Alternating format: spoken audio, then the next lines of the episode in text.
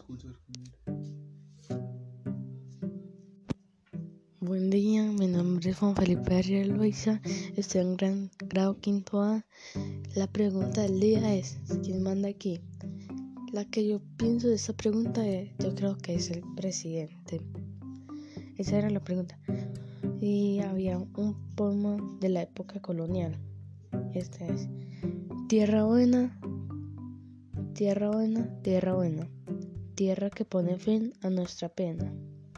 Tierra de oro, tierra abastecida, tierra para ser perpetua casa. Tierra con abundancia de comida, tierra de grandes pueblos, tierra de raza. Tierra donde se ve gente vestida y a sus tiempos no sale mal abraza. Tierra de bendición, clara y serena, tierra que pone fin a nuestras penas. Y eso es todo por hoy.